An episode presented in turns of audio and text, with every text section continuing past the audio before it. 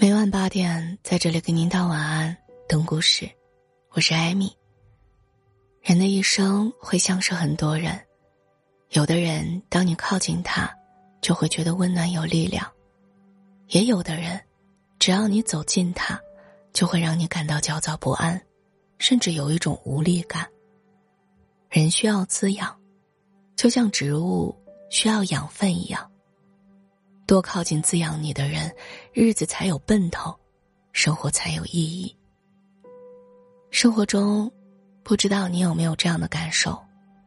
有时候你接到一个电话，对方说出一两句话，就会让你感觉一盆凉水从头浇到脚。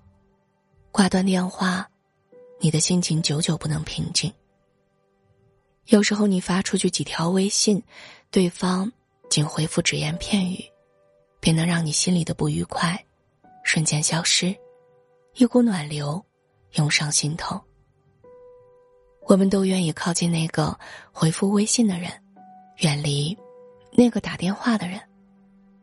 古语有云：“一言足伤天地之和，一事足折众生之福。”好的语气，是一个人的内在修养，也能给人留下好印象。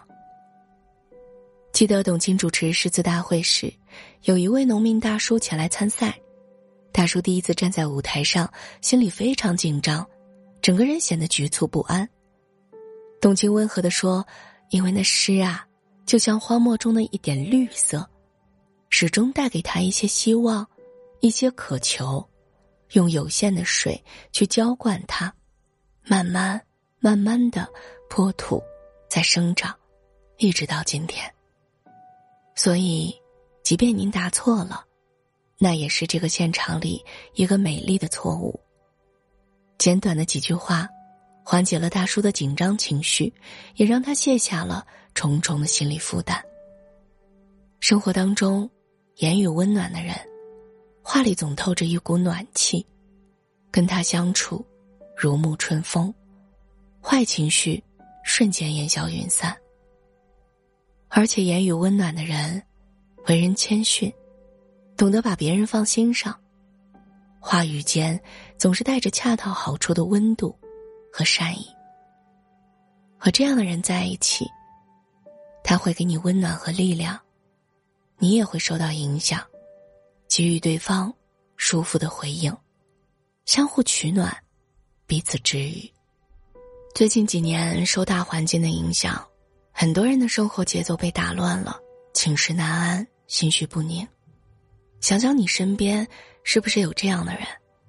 无论是工作上的事儿，还是家务事儿，稍不顺心就开始骂骂咧咧，心情莫名的烦躁。上一秒还好好的，下一秒就开始抱怨、指责。原本是一件小事儿，非要借题发挥，弄得鸡犬不宁。一个没有多余情绪和妄念的人，是会带给人安全感的，因为他不伤人，也不伤己。某种程度上来说，这是一种持戒。年龄越大，越喜欢和情绪稳定的人相处，因为他们在任何时候都能顾及别人的感受，维护别人的尊严。生活中，一个懂得调节情绪。还能给他人提供情绪价值的人，他的生活一定是顺心如意的。现代作家冰心和丈夫吴文藻的幸福生活，便得益于两人的好情绪。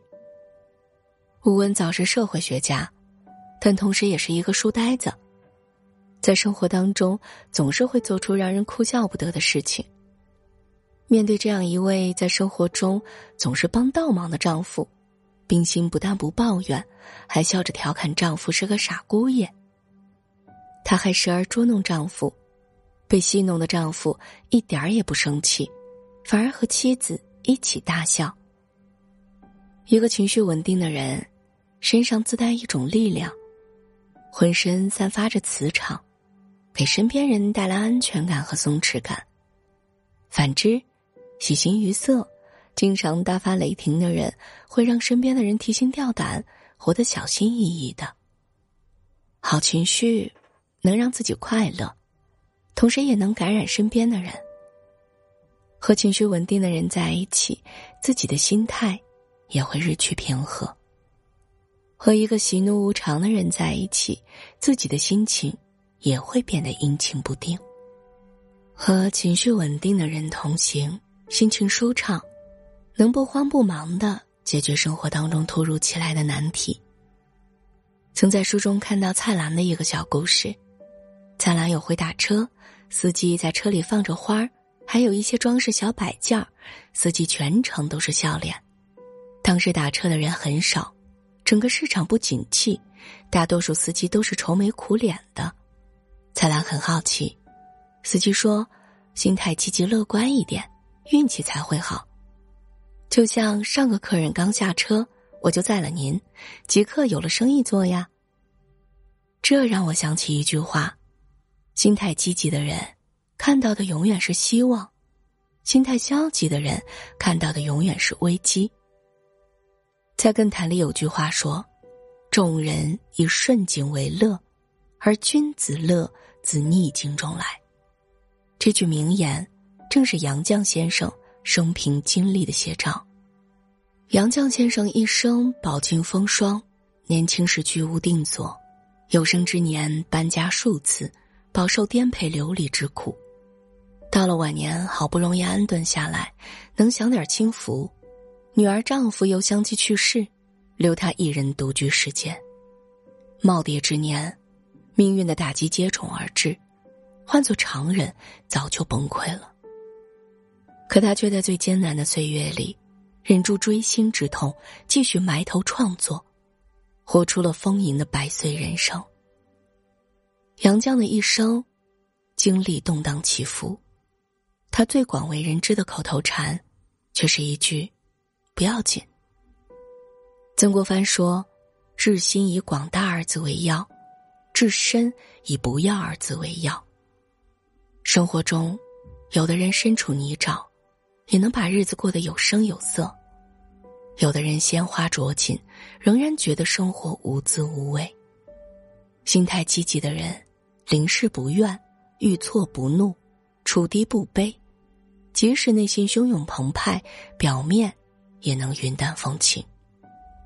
跟这样的人在一起，你会变得乐观、豁达；跟这样的人交往，你的意志会变得坚强，遇事淡定从容，活得优雅而通透。孔子说：“与善人居，如入芝兰之室，久而不闻其香，即与之化矣。”与不善人居，如入鲍鱼之肆，久而不闻其臭，亦与之化矣。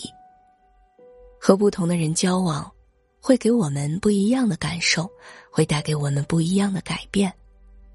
跟言语暖的人相处，每天都要好心情；跟情绪稳定的人同行，生活会有松弛感。